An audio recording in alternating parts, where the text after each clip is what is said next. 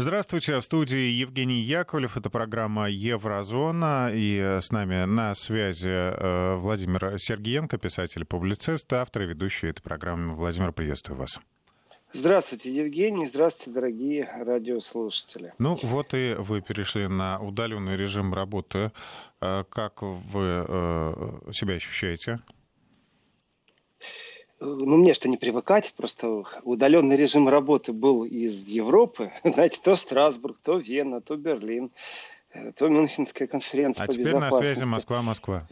А теперь на связи Москва-Москва. Если честно, я даже немного расстроился. Не потому, что хочется в героя поиграть, а потому, что когда сидишь с Евгением с вами в студии, вы знаете, контакт все-таки такой живой и есть, и эфиры бывают насыщенные. Ну, давайте наших радиослушателей все-таки заставим два часа сидеть и интересом слушать Вести ФМ. Эм. А я думаю, что много заста- заставлять как раз не надо. Мотивация и так хорошая, потому что всегда интересно э, услышать о том, что происходит в еврозоне. И, конечно, слушатели всегда ценят э, ваш э, взгляд на э, все Спасибо. происходящее. Да, я напомню, что э, дать обратную реакцию можно по WhatsApp или Viber 903 170 63 63. Присылайте ваше сообщение по ходу программы. Ну и смски 5533 в начале слова «Вести». Ну, Владимир, я так понимаю, что э, тема э, теперь основная — это коронавирус, поэтому мы с него и начнем. Э, вы рассказали, что есть уже первое наказание э, для тех, да, кто да. неразумно себя ведет.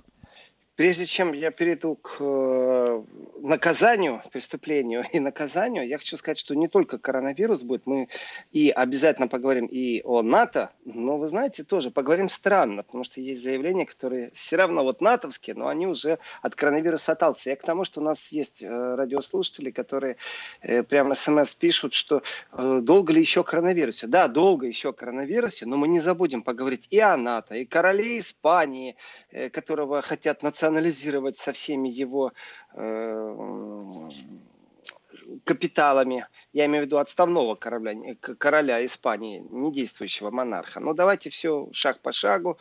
Э, Голландия. Представьте себе картину, когда Э, кто-то агрессивно. Я думаю, это легко себе представить. Э, я бы сказал, даже не просто агрессивно, а эдак выставляя демонстративно себя против, э, например, людей, исполняющих долг, то есть в данном случае это полицейские, ведет себя не просто выкрикивая что-то, а подходит и говорит, вы знаете, я заражен коронавирусом, и начинает кашлять и чихать на полицейского. Ну, это как бы юмор такой, но очень глупый, да? Я не думаю, что это вообще юмор ни разу. Я думаю, что это определенное состояние э, психологическое. Знаете, когда вот есть протестные движения, разницы нету какие, людям э, иногда нужно э, войти в определенное состояние. Это психологи должны оценивать, что это за состояние, как из него выводить. И бывает такое, что вывести можно только жесткими контрмерами.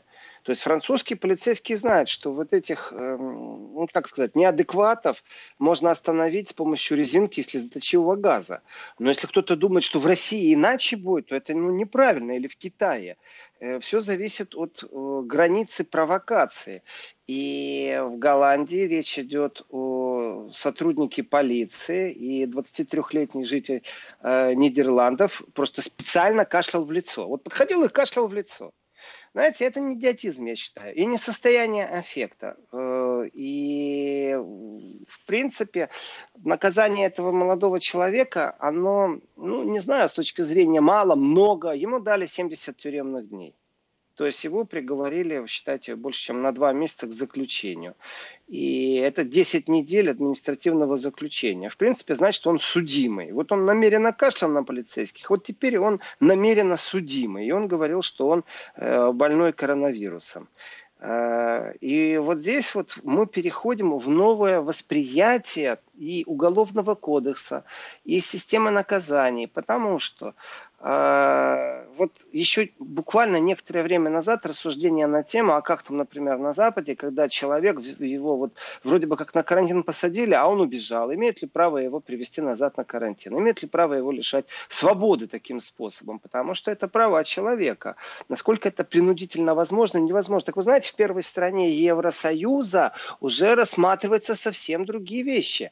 За преднамеренное распространение коронавируса в Румынии, например, до 15 лет лишения свободы. Но тоже нужно понимать, что это не просто так, я пошел и покашлял, полицейскому в лицо он покашлял, у него не было коронавируса, слава богу, что у него не было, у этого идиота. Э, но, в принципе, откуда, во-первых, знают полицейские, во-вторых, ну, вообще-то, что за спекуляция такая? А вот в Румынии четко выставили систему преступления наказания.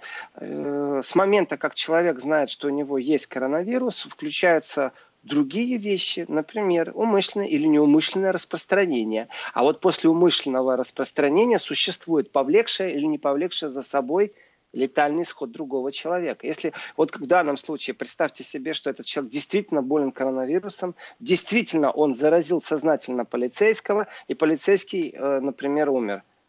Э, в Румынии введена уже в уголовный кодекс статья 15 лет э, лишения свободы.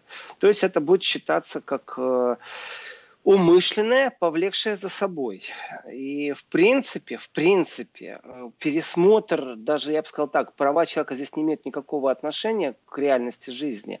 В принципе, пересмотр вообще взаимодействия, власть, солидарность, провокация – Э, и базовые такие положения о правах человека, они остаются. И, в принципе, когда государство говорит свое слово, еще раз, какая бы Румыния ни была, да, в Румынии 100 тысяч людей выходили не так давно на улицы э, в демонстрациях против коррупции, но это страна ЕС, это стандарты ЕС. И при том Румынию на самом-то деле э, там за коррупцию порогивают иногда, но такие драконовые меры не принимают ее наказание и не критикуют как Польшу за правовую систему, и не критикуют как Венгрию, например, например, э, там чуть ли Венгрия, э, это не страна, в которой власть узурпирована, в том числе и власть СМИ.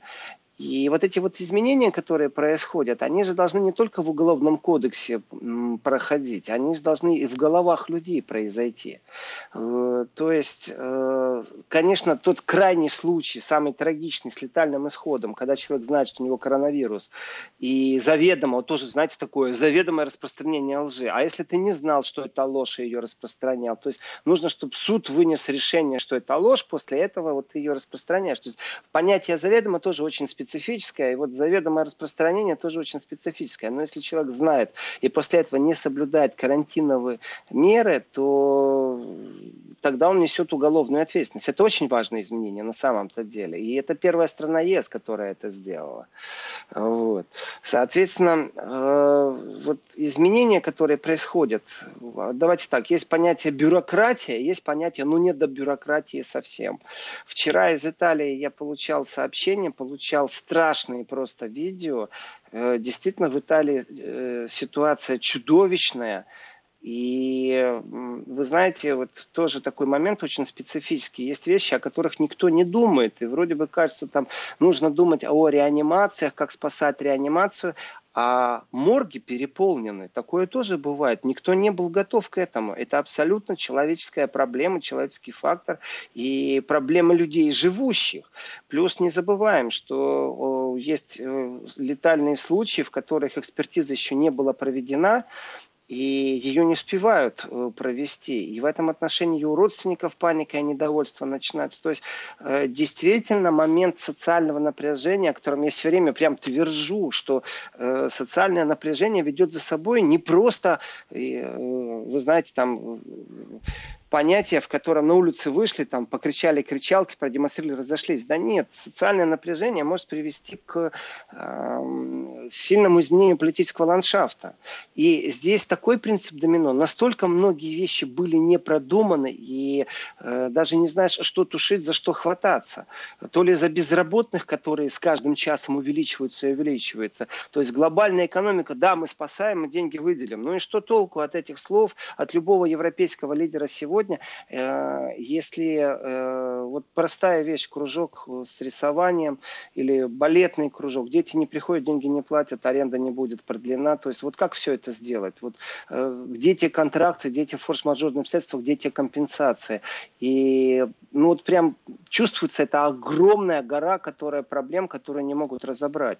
Я хочу вернуться к этому случаю в Голландии, в котором э, приговорили еще раз молодого человека. Я считаю, что, конечно, что он молод 23 года, к 10 неделям административного заключения, э, кашляя на полицейского. Мне Знаете, кажется, тут суде... надо было еще и принудительное психиатрическое лечение влепить. Вы знаете, вот я не побоюсь сейчас сказать, вот правда, не боюсь. У меня иногда вот есть внутренний центр, цензор, и этот внутренний центр, он не имеет отношения к России, он больше имеет отношение к тому, что все-таки э, жизнь в Европе э, приучила не просто там думаешь, что говоришь. Нет, ты должен подумать о том, как тебя потом заклюют за твои слова, заярлычат, ты не станешь нерукопожатным, фукать, фикать начнут в свой адрес. Э, попробуй сказать э, неправильно по отношению к члену сообщества ЛБГТ. Еще не все знают, что такое ЛБГТ. Уже привыкли ЛБГТ, ЛБГТ вот попробуй что-то не то сказать, попробуй что-то неправильно выразить, и ты думаешь, ах, тебя клеймить начнут, а внутри ты хочешь сказать по-другому. Вот это вот большая проблема. я иногда чувствую на себе эту внутреннюю цензуру. Она, я не могу сказать, что она меня доводит до какой-то ручки или там это как-то совсем плохо. Нет, бывают крайности.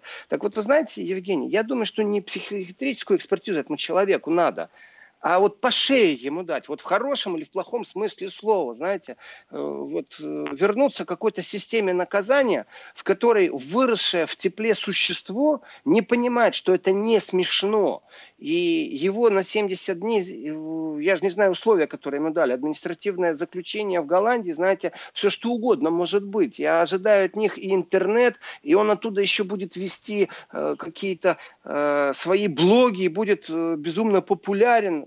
Ценности базовые, они меняются. И иногда хочется, вот знаете, вот эта дискуссия такая очень сильная. Если твой ребенок перебегает дорогу в неположенном месте, ты ему лекцию будешь читать или все-таки шлепнешь? Шлепнешь, он запомнит говорит, вот порог, вот нельзя. Или нельзя шлепать, нужно держать его за руку, и это твоя ответственность. Я этими дискуссиями сыт по горло, вот честное слово.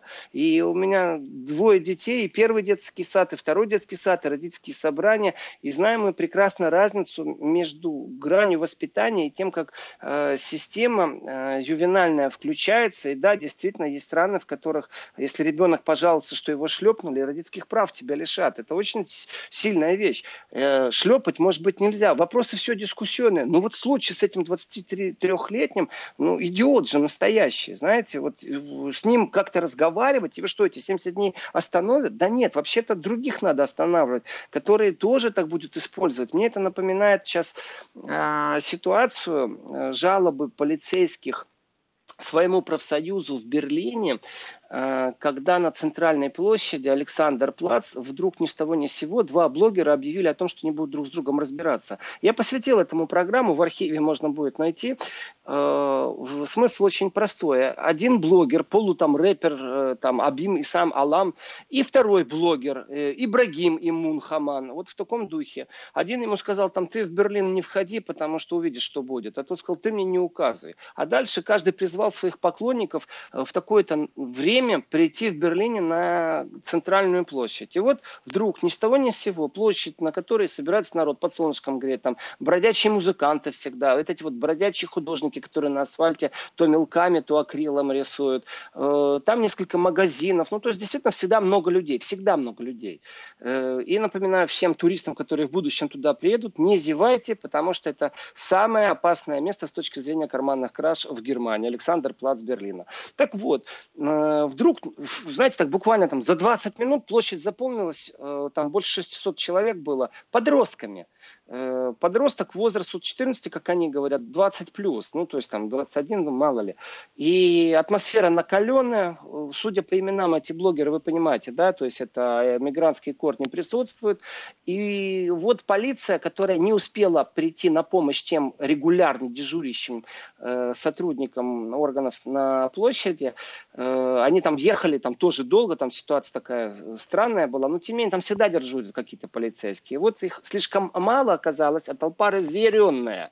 И потом полицейские, когда пробовали эту ситуацию оценить, в чем ошибка была у полиции, вот как так произошло, что массовая драка э, и невозможно ничего сделать, то есть полиция стоит и э, сама думает, как бы удрать, потому что толпа разъяренная.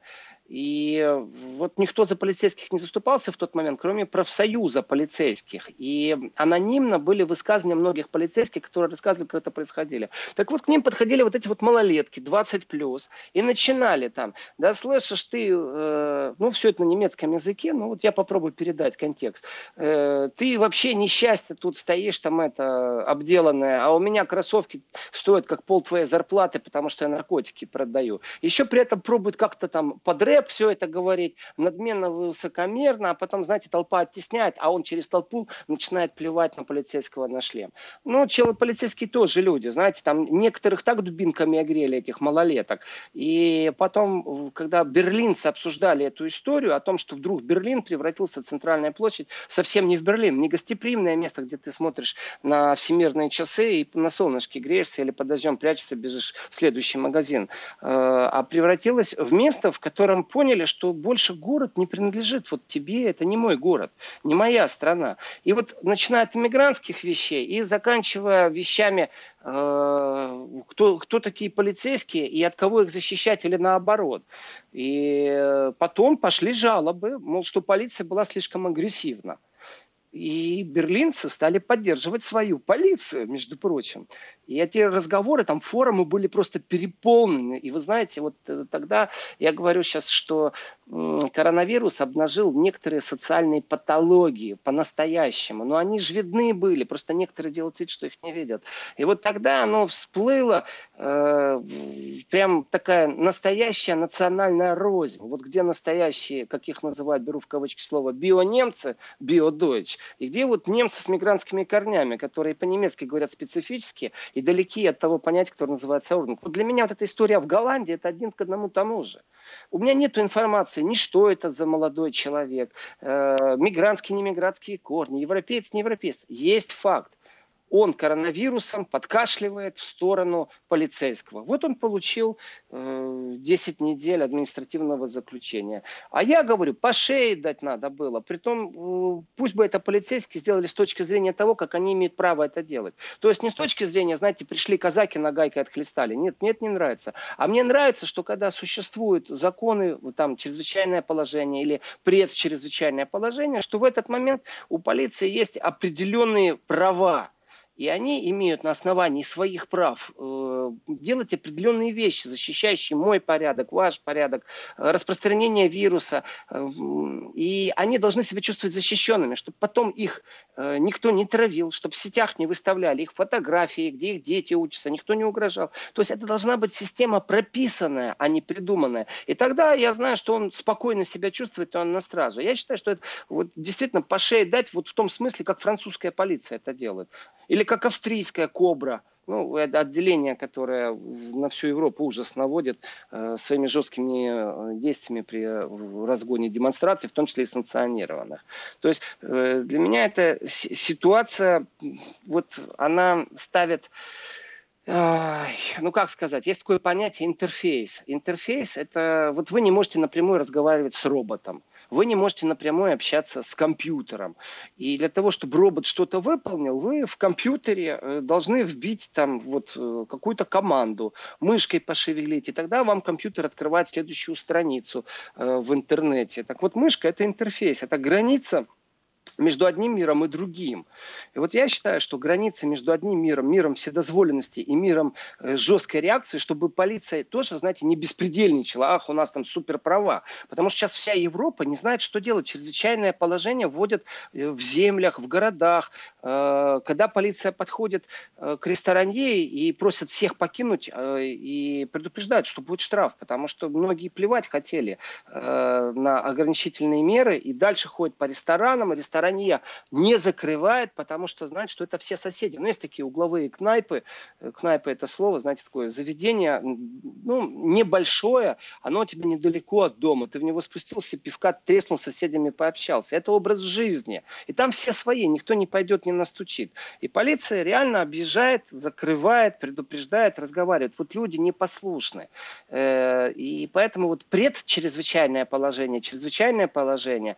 И следующее это что? Это уже военное положение получается. И вот здесь вот эта толерантная вонь, уж простите меня за это слово, ах, мы не можем, ах, мы свободны, ах, он мне будет указывать.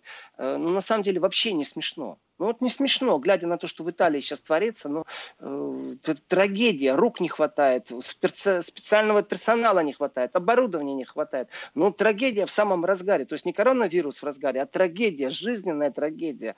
Э, а вот вот такие придурки выходят, начинают на А потому что человеку всегда кажется, что его эти вещи не затронет, что это происходит где-то там, и пока не ударит по кому-то из его близких, он не поймет, что угроза действительно реальна.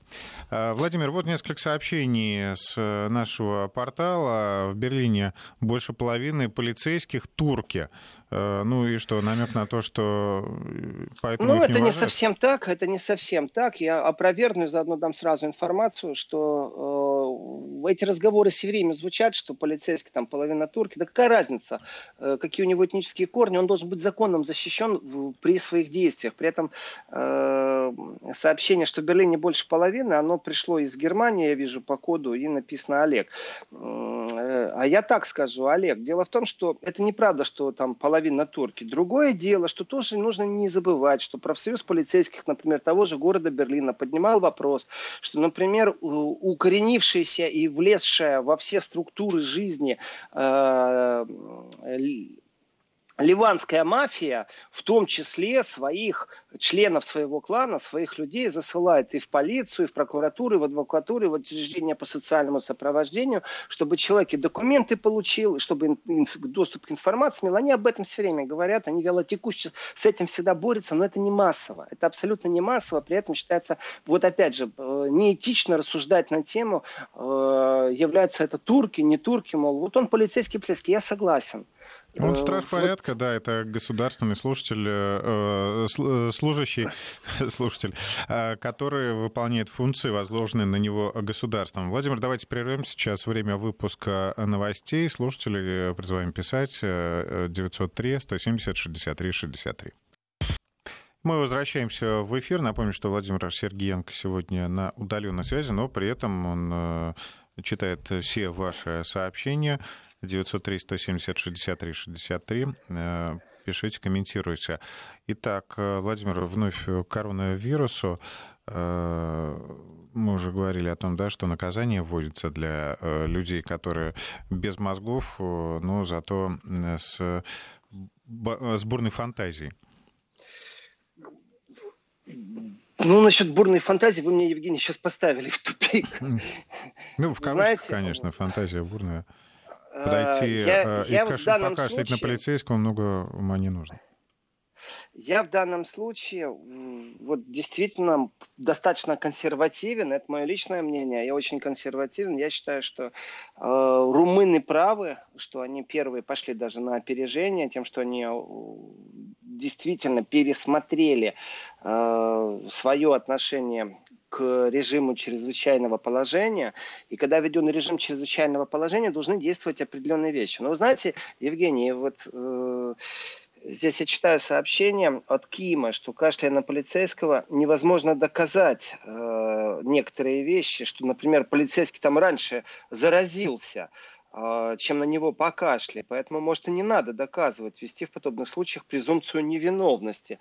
Вот смотрите, вот э, нам пишет Ким, а на самом деле э, все, уже ушло уже ушло туда, в толерантно-правовое поле. Я согласен с тем, что нужно обсуждать о правах человека и говорить, да он, может, был заражен, поэтому он умер, очень тяжело доказать. А, абсолютно правильная позиция. То есть дело не в том, что он кашлял, а дело в том, что мы сейчас вот давайте по, по Румынии пройдемся, потому что э, с четверга 19 марта в Румынии будет введено вот уголовное наказание – и оно очень просто. В стране режим ЧП, есть э, предписание по борьбе с коронавирусом, и за игнорирование требований можно получить лишение свободы до трех лет. За заражением при этом других людей коронавирусом до пяти. И за несоблюдение мер по борьбе с коронавирусом, которое привело к смерти человека до 15 лет. И вот у нас встает адвокат и говорит, вы знаете, так это он не заразился, он уже был больной. То, что он покашлял, он его не заразил. А, вот в каждом случае пусть суд разбирается, вот пусть суд, но и пусть будет известно, что э, есть наказание. И в случае, я бы еще добавил, я, я, я бы расширил прям наказание. Вы знаете, а вот как относиться, например, к человеку, вот этот вот э, юноша 23-летний, который в Голландии кашлял на полицейской, говорил, я больной коронавирус, а теперь он и у вас, понимаете, это бравада. А вот как отнестись к тому, если кто-то стоит рядом и снимает все это на смартфон, э, на камеру, чтобы выложить где-то в социальные сети, чтобы собрать там пару тысяч лайков, понимаете, такой хайп. Ну, типично молодежный, кстати, на самом деле. Это э, субкультура.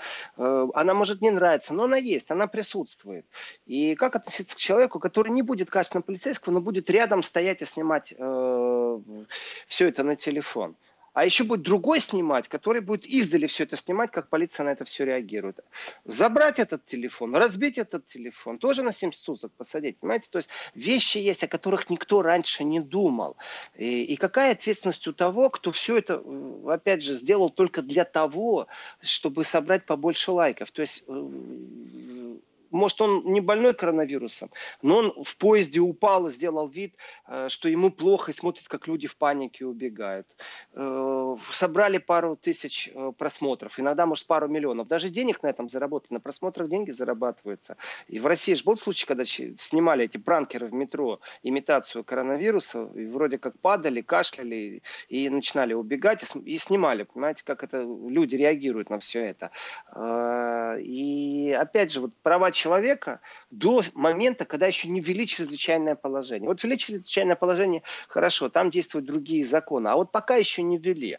Вот мой внутренний закон и мой внутренний протест. Я знаю точно, что в Германии на лав-параде, это, знаете, такое событие, когда грузовики ходят по кругу, громкая техномузыка играет, а, люди танцуют, э, ведут себя свободно, чересчур свободно. В принципе, детям до 16 я бы не рекомендовал на это событие. Хотя когда-то начиналось достаточно нормально и было это просто техномузыка. Потом это как-то изменилось, потом снова изменилось, потом забрали у Берлина, перевели в другой город. И вот как-то раз началась паника. Просто бежали в узкий проход, э, вся толпа. Погибшие затол, затоптала толпа всего лишь навсего. И э, вот в случае, когда панику сел человек э, в метрополитене, он думал о том, что кто-то может кого-то затоптать. Человек упал и, в принципе, летальный исход. Не думал. Но это его освобождает? Нет, не освобождает. Вот в каждом случае суд, конечно, рассматривает. Но давайте так, сейчас будет цитата. Мы просто не можем смириться с тем, что безответственные люди свободно ходят и заражают других. Это слова премьер-министра Людовика Орбана. Только не венгерского, а румынского. Э, знаете, э, вот это вот ограничение свободы, это большая тема вообще для Европы сейчас. И Меркель же выступила со словами, что ну вот приходится ограничивать. Э, президент Германии Вальтер Штайнмайер, ну да, у нас вот э, людям будет очень тяжело, они привыкли к либеральным свободам. Люди не привыкли жить в ситуации, когда у тебя ЧП. И здесь у меня сразу же вопрос. Вот теперь это надолго. Теперь в дискуссиях появился новый аргумент. Безумная трагедия ведет к новым аргументам в дискуссии, как это не пошло, но это правда. А когда целая страна живет в режиме ЧП, например, потому что на ее границах э, критическая масса э, стран НАТО – это режим ЧП, да, относительный. А можно ли в этот момент определенные права человека ограничивать? А можно ли при этом э, блогеров, которые пробуют добраться на какой-то полевой объект, где где-то что-то испытывают, э, или же как относиться к тем блогерам, которые социальное напряжение начинают раскручивать? Или не блогерам, а общественным активистам, которые начинают э, раскручивать э, социальное напряжение? И дело не в солидарности, о которой сейчас разговоров тоже много. Дело не в ситуации э, непосредственно с точки зрения закона, можно или нельзя. А дело в том, что либеральные свободы – это когда тепло, сыто, здорово от слова «здоровый». И когда в принципе, весь досуг сводится к тому, что ты можешь получать кого-то, а не думать э, о своих собственных проблемах. Вот сейчас у Европы, вот, да не только, конечно, у Европы, э, огромная проблема, как же жить в мире с ограниченными свободами. Потому что я на этом настаиваю. Если раньше говорили там законы избраны демократическим путем, там глава правительства, то теперь сегодня никого не интересует. Он законно избранный, незаконно избранный. Интересует людей, как он справится в критической ситуации с кризисом, который навалился. И в данном случае там крики о демократии уже все понимают, они неуместны. Эффективность борьбы со сложившейся ситуацией с коронавирусом. Вот это интересно. И как теперь они на Западе будут объяснять вот логику, логику, вот эту чудовищную логику, почему определенные свободы у людей забирают, ведь это ставилось э, в красный угол в избе. И некоторые вещи, они же действительно были псевдосвободны, и это уже было, ну, я не знаю, до безумности какой-то доходил это вот заигрывание, толерирование, в которых, ну, разве что поговорить ради поговорить, а не ради действительно осознания, где же эта свобода начинается, где она заканчивается. Все, закончилась свобода, потому что беда пришла. И, как сказал один европейский политик, я сейчас вот немного не помню, это сказал канцлер в любом случае, просто австрийский или немецкий. Чем лучше мы будем сейчас ограничивать себя в свободе, тем быстрее несвобода закончится.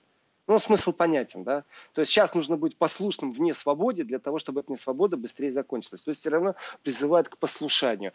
Но законом многие вещи не прописаны и не прописанный. Режим ЧП тоже не прописан. Я внимательно читал, что такое чрезвычайное положение. И в некоторых городах же вели не просто карантин, а комендантский час. Извините, это совсем другая вещь. Когда у тебя комендантский час, ты э, только по определенным причинам можешь вообще появиться на улице.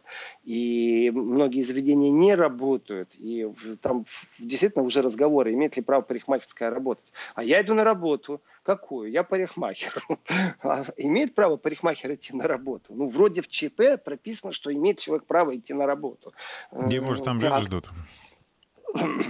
Да, а правильно ли это? А парикмахер говорит, а как же я выживу? Потому что с точки зрения э, законодательства я являюсь индивидуальным предпринимателем, а не наемным сотрудником. Наемным сотрудником, э, в принципе, решено. И в Германии Меркель об этом заявила, что извините, что так, а не по-другому, но, по крайней мере, э, есть возможность перехода на определенную фазу финансирования от государства. А если индивидуальный предприниматель, то они в каждом случае будут рассматривать. И там шквал, шквал этих обращений сейчас в Австрии Австрии э, больше 100 тысяч безработных за четверо суток. Это тех, что такое безработные? Тех, кто на биржу труда пришли. Это очень серьезная тема. И несколько прям отраслей захватываются вот из среднего, из малого бизнеса, и это сейчас действительно будет большая волна. А, несколько сообщений от слушателей. Во вторник стоял машина на учет Дюрани, пришел в маске, так они там просто э, хохотали, сказали, что я первый, кто пришел в маске. Вообще только вчера видел одного человека в защитной маске. Почему так? Ну, видимо, еще не поняли э, всю серьезность э, ситуации. По работе нахожусь в Италии, слушаю ваше радио, очень много Пустой болтовни. Да, я как-то не ну. ожидал даже. Я думаю, что вы по делу. Тоже получается пустая болтовня. Андрей, э, надеюсь, э, следующее сообщение будет более содержательное. Да, расскажите, что, э, что там происходит в Италии, где вы находитесь. Владимир, сейчас мы с вами прервемся на несколько секунд, потому что у нас региональный джингл короткая пауза, и потом продолжим. Но хочу поговорить с вами как раз об очаге коронавируса в Германии. Вести ФМ. А, аномальная ситуация в Германии, как э, сообщают э, местные э, СМИ, есть такой курорт, где просто происходит какой-то непонятное. Все, кто посещает курорт Ижгль, все практически у трети выявлен коронавирус. Что это за место такое и что там происходит? Ишигл? Да. Ишигал это австрийское место, О, Австрия, это прошу не, не немецкое. Ишигал это Австрия, это очень известный курорт горнолыжный, и не только горнолыжный. Э, там вне снегового сезона очень модные прогулки. Вот. И э, вы знаете, вот здесь есть проблема большая внутренняя насчет дистанцирования людей, насчет социальных контактов. Вот. И я не знаю, мне эта статистика, что в курорте прям трагедия, это трагедия сильная, но там трагедия, я бы так сказал, по коронавирусу статистика прям по Ишиглу мне неизвестна, но по экономике там творится действительно э, черти что, потому что в этом году снега не было. То есть в Австрии удар очень сильный, не только там 100 тысяч безработных э, за четверо суток, э, даже тех, кто еще не зарегистрировались, у них не было сезона, и, как правило, австрийцы говорят, когда нет снега, ну, летом догоним, нагоним, потому что люди приезжают подышать альпийским воздухом, и действительно в Австрии турист... это туристическая страна, ко всему прочему. Она не только обслуживает немецкий автопром, Э, если вы спросите, какие есть австрийские товары, то тяжело будет их назвать. Зато их очень будет назвать легко менеджеру из BMW, э, потому что они делаются в Австрии. А вот с точки зрения туризма, Австрия – это действительно туристическая страна. Не только город Вена, но, в принципе, весь Альпийский регион. Вот. Ну, э, Евгений, вы знаете, я хочу ответить вот этому человеку, который с белорусским номером и говорит по поводу болтовни. Я рад, что он полчаса слушал слушает нас, Вести ФМ, эм, и ему, наверное, хочется узнать четко, что нужно делать. Я его тогда отправлю, в связи с тем, что он пишет на русском языке, на страницу э, официальную в России, которая полностью поднадзорная, Роскомнадзора, э, и почитать там конкретно, какие меры введены, что делается на сегодняшний день и к чему э, и как стремиться в ближайшее время, где паниковать, а где не паниковать. И элементарные вещи, например, руки мыть. Если он хочет настоящие указания, что ему делать, то он ошибся адресом. Я ему предлагаю переключиться на какую-нибудь другую радиостанцию и послушать там шансон или наших коллег, которые любят умничать, э, иногда даже очень необоснованно, но их не назову. Ну или вот. те, кто мне... приводит недостоверные данные о тысячах якобы заболевших э, да, в России. именно эту радиостанцию я имею в виду. Вот пусть он походит, и ему там будет веселее. А пока я продолжу. И вы знаете, э, насчет э, коронавируса, Э, вот я читаю сообщение, что, в принципе, единственное, что не подписано, поэтому не знаю, как вам обратиться, э, что, в принципе, это не, не режим ЧП, а самая настоящая война. Ну, вот, э, Алекс Петров, ну, это может быть кто угодно, в общем, Алекс Петров. Насчет самой настоящей войны. А вы знаете, и дальше он пишет, что поэтому к пранкерам и провокаторам должны применяться меры военного времени. Я, с одной стороны, очень хорошо понимаю, о чем речь, и тоже говорю, что должно быть четко прописано, что если введен режим ЧП, то существуют определенные правила поведения. И пранкеры – это на самом деле не один человек, который подкашливает, а это группа уже. Тех, кто снимают, и тех, кто подкашливает, или тех, кто разыгрывает людей. Они находятся в одной группе, они в одной связке. То есть это умышленное действие. И надо вот за умышленные действия действительно полностью выстраивать систему, в том числе и правовую, чтобы это было понятно, чтобы у нас не было пререканий. И я вот предыдущее сообщение, а что если он на него кашлял, э, он умер, а он был до этого заражен? Докажите. Ну, красивая, вот пусть речь, там, идея красивая, пусть адвокат этим занимается, и пусть судьи рассматривают. Но в этот момент, когда он на него кашляет, полицейский должен иметь э, четкую уверенность в своих действиях. Если рядом кто-то снимает, он тоже должен четко иметь свои действия. Что в Голландии, что в России, что во Франции, что в Австрии. И насчет войны, вы знаете, слава богу, я отношусь к этому по-другому насчет войны. Этот вопрос рассматривается в том числе и в Евросоюзе, напали на них или не напали. Такие мысли были. То есть можно ли считать это нападением?